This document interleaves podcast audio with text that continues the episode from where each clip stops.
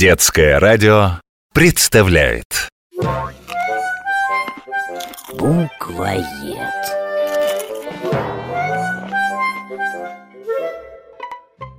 Сима!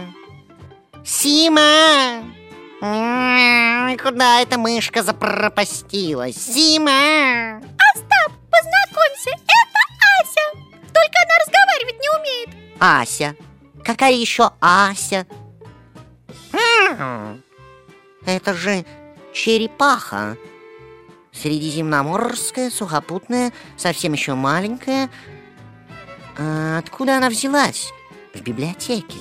Зато она очень быстро бегает Я всегда думала, что черепахи медленные Вот и ты мне постоянно говоришь Что ты там копаешься, как черепаха А это неправда Оказывается, черепахи умеют быстро бегать Правда-правда я понял, откуда тут черепаха. На прошлой неделе в библиотеку водили школьников. Наверняка кто-то из детей принес с собой черепаху, а она сбежала.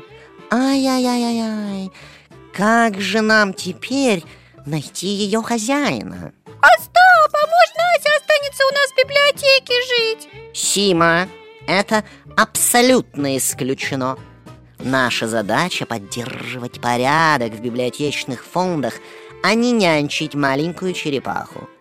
К тому же ты знаешь, как трудно ухаживать за черепахой. Чего трудного-то? Ася капусту любит Я ее капустным салатом из своей мисочки угощала Сима, средиземноморские черепахи привыкли к жаркому климату, а у нас в библиотеке сплошные сквозняки, особенно зимой.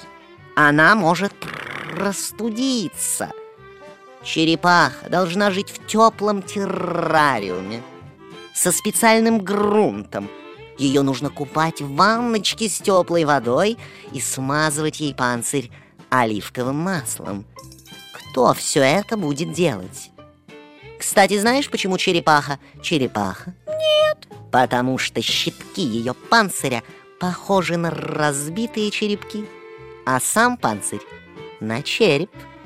Вот ее и назвали черепаха. Что же это мы теперь Асю на улицу выгоним? Сима, ну почему же на улицу? Мы развесим в библиотеке повсюду объявление, что найдена маленькая черепашка.